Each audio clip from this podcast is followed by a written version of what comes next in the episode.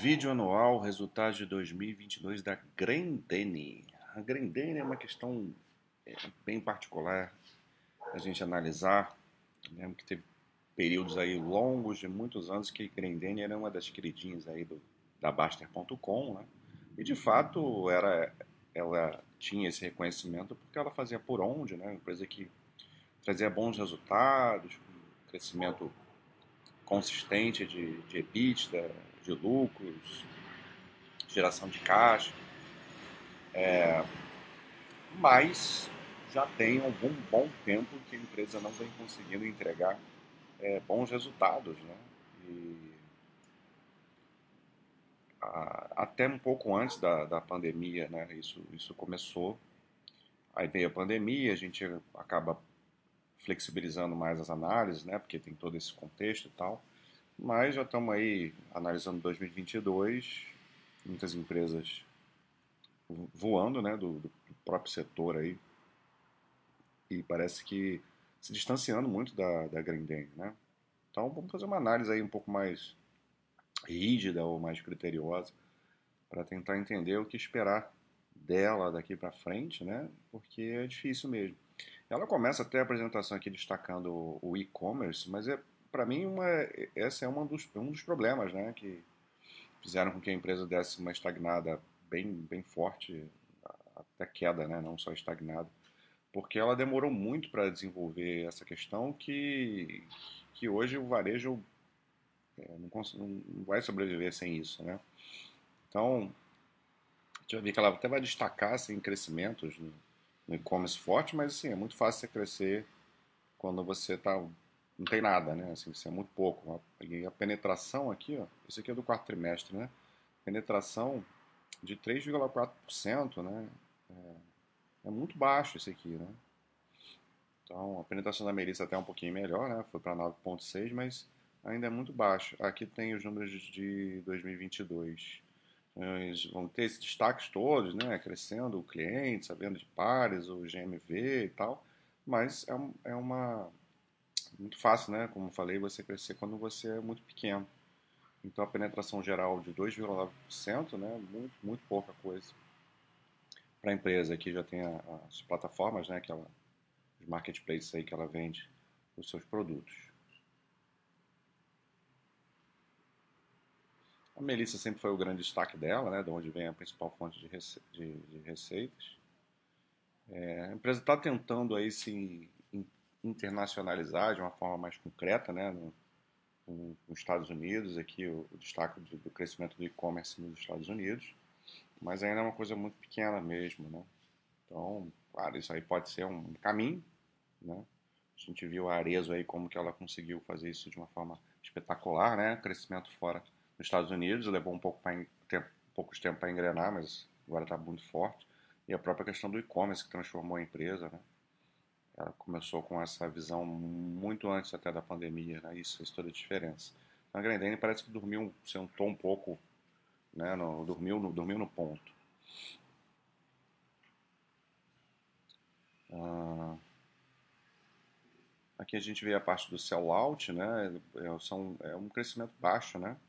A Melissa aí crescendo 5,6%, que é o principal segmento dela, né? o principal produto dela. Então, é um crescimento mais modesto, né? E aqui ela vai começar a falar do quarto TRI, e eu não quero nem analisar o quarto TRI, que foi terrível né, para a empresa, é, eu quero a, analisar o anual. Né? O quarto TRI veio bem, bem pior. A gente sabe do, do reflexo da Copa do Mundo aí em várias empresas, é, que afetaram o, o trimestre, empresas de varejo, né? mas não é só isso aqui no caso. Né? Tanto que a gente vai, vamos lá bem aqui para baixo, que tudo, tudo aqui fala do, do trimestre.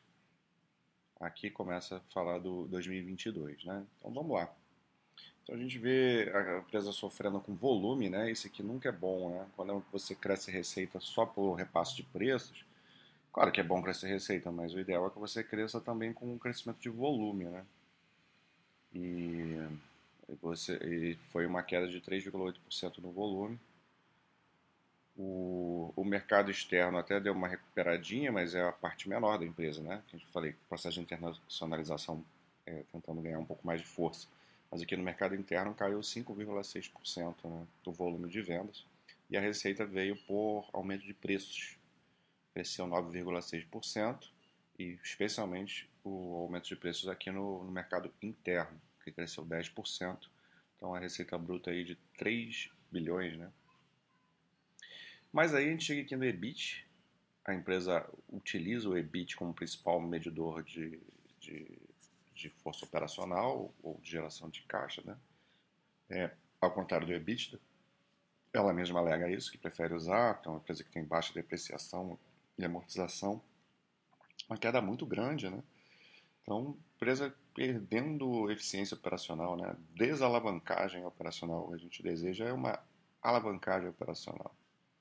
Então, a queda de 31,5% no, no, operacional da empresa, no EBIT, e margem despencando, né? Depois a gente vai ver uma curva mais longa, como se comporta essa margem. E o lucro, ele cresceu às custas da, do resultado financeiro. A gente sabe é, há muito tempo que é uma empresa que tem uma quantidade absurda de caixa, né?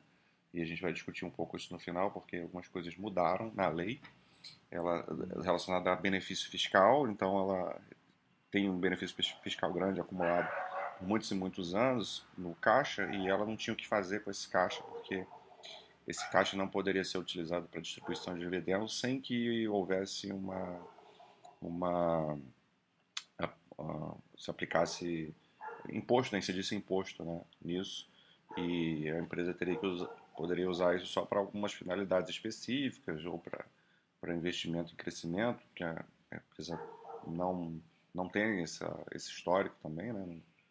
De, de, de, expandir, de crescer, de comprar outros ativos. Então ficava um caixa ali crescendo, crescendo, mas sem, sem utilidade, né? É, dá segurança, obviamente, para a empresa, né? A empresa nunca vai, a presidência nunca vai quebrar, mas você quer crescimento, né, na empresa ou e retorno ao acionista de alguma maneira.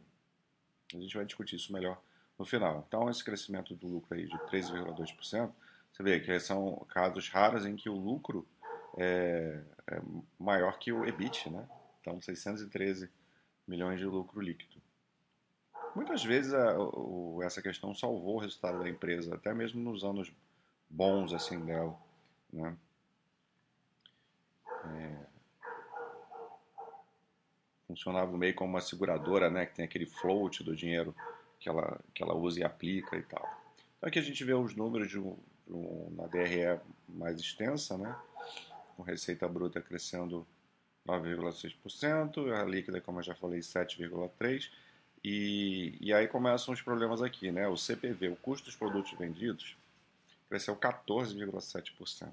E a principal questão é que, assim, uma das a grande vantagem que essa empresa tinha assim, ao longo dos tempos era um custo baixo de produção, né? aquela questão da, dela ter lá o, a resina lá, o, o, o plástico para injetar nas sandálias, né? que era uma, é uma tecnologia única dela, que ela conseguia fabricar a custo baixo né? os seus calçados e aí conseguia ter uma boa margem.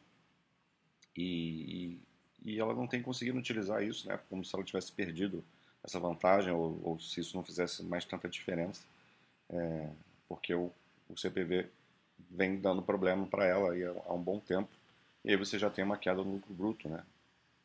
Despesas operacionais também subindo é, forte.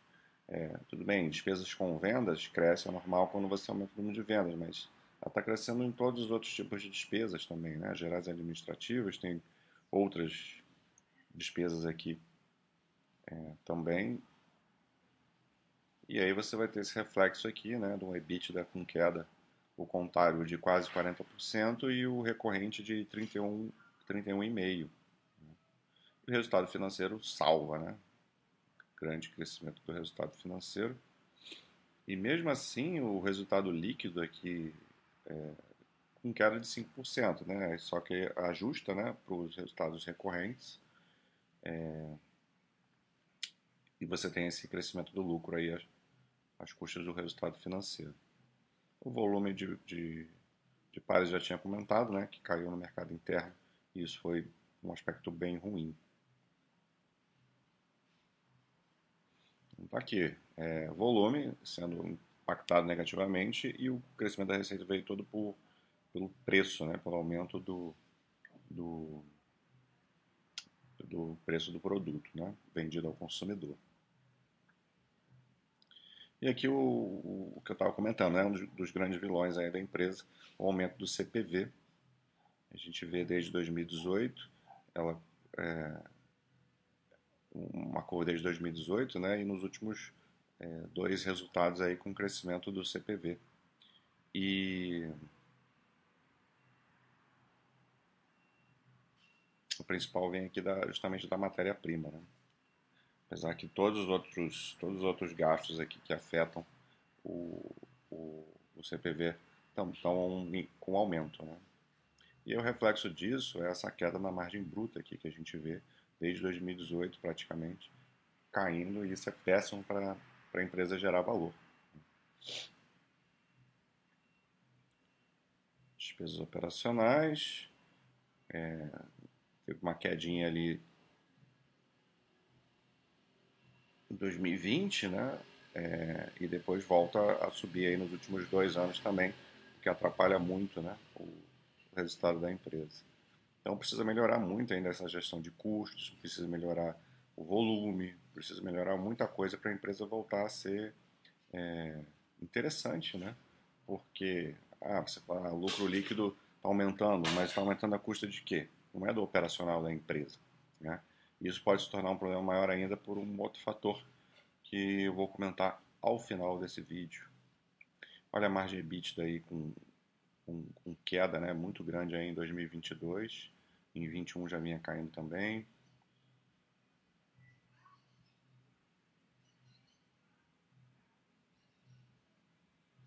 empresa está investindo em renda variável, né? O seu grande caixa aí para ter o resultado. E isso aqui, né? Essa é a questão que vai mudar, pode mudar muito o cenário da empresa e é difícil saber como que vai ficar, né? A destinação dos incentivos fiscais que eu comentei lá no início, né? A empresa não podia distribuir dinheiro vindo disso aí, então ela tem aquele caixa absurdo. É...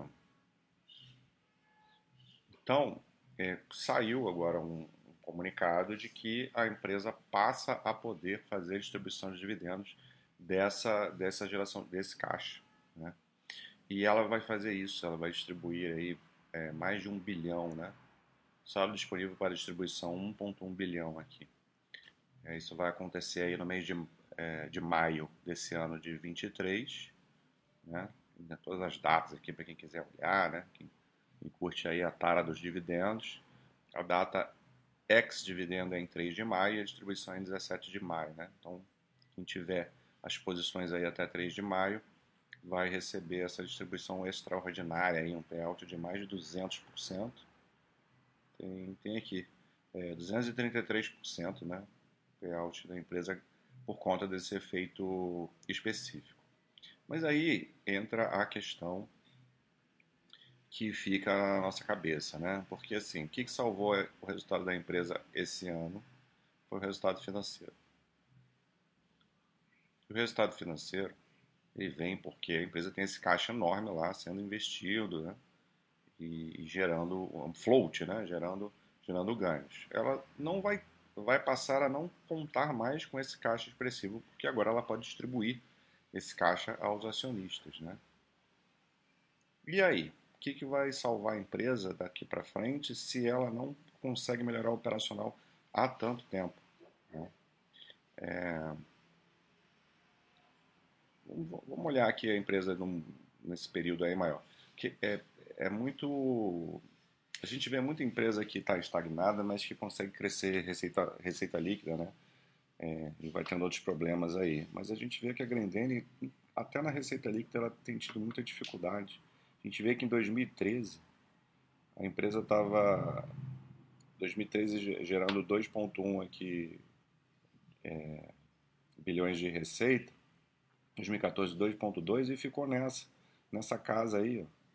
Chegou em 2019, antes da pandemia, estava com 2 bilhões de receita. Em 20, ok, normal cair. Aí 21 dá uma recuperadinha, agora conseguiu repassar preço. Mas é, estagnada a receita há muito tempo. Quando a gente vem aqui para o EBIT, daí, EBIT, né, que é o que ela usa, mais assustador ainda. Né? A empresa que tinha um, um EBIT de 399 milhões em 2013 vai ter 21, 394 milhões. Então são muitos anos aí de, de estagnação, né? E, e, e, queda agora, chegou agora a 239, aqui não, tá, não tem ajustes, ok? Mas a gente tem uma noção de que a empresa não está não tá saindo do lugar, né? E o lucro líquido, como eu falei, muitas vezes cresce por conta do resultado financeiro. E mesmo assim, é, a gente vai ver algumas oscilações, né? Sobe, sobe e desce aqui. E mais uma vez, isso foi salvo pelo. Aqui já está com o lucro líquido descontado, né? Com, com, com o, o, o não recorrente, né? Se a gente e aqui o, o, lucro líquido contábil com a queda de, de 5%. 5%. Então é, é um pouco é complicado, né? Margem, as margens todas caindo, né? Então a empresa deixou de ser aquela empresa interessante há um bom tempo. Essa aqui é a realidade, né?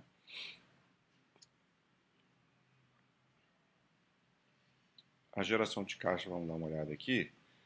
É uma geração de caixa boa, mas assim também não é uma coisa que salta aos olhos assim, em termos de crescimento, né?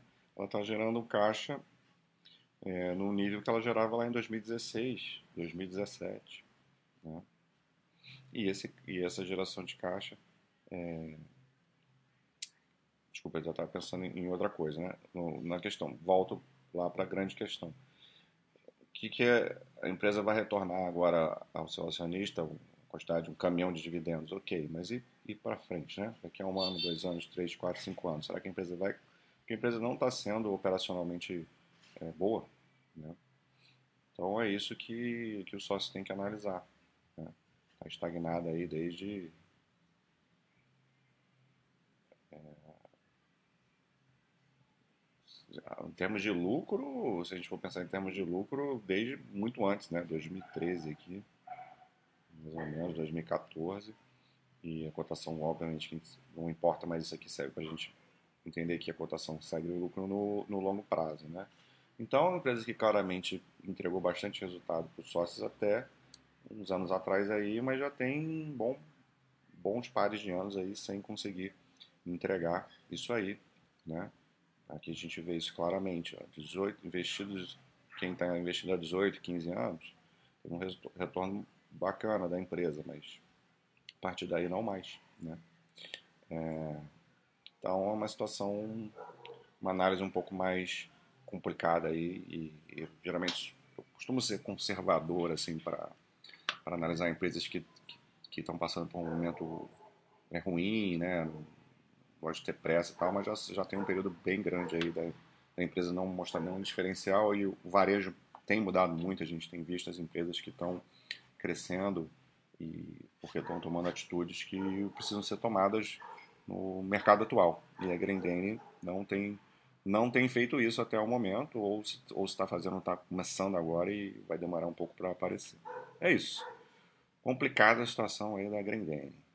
Um abraço, vamos acompanhar então 23 se ela consegue alguma virada aí de mesa. É, é isso, um abraço.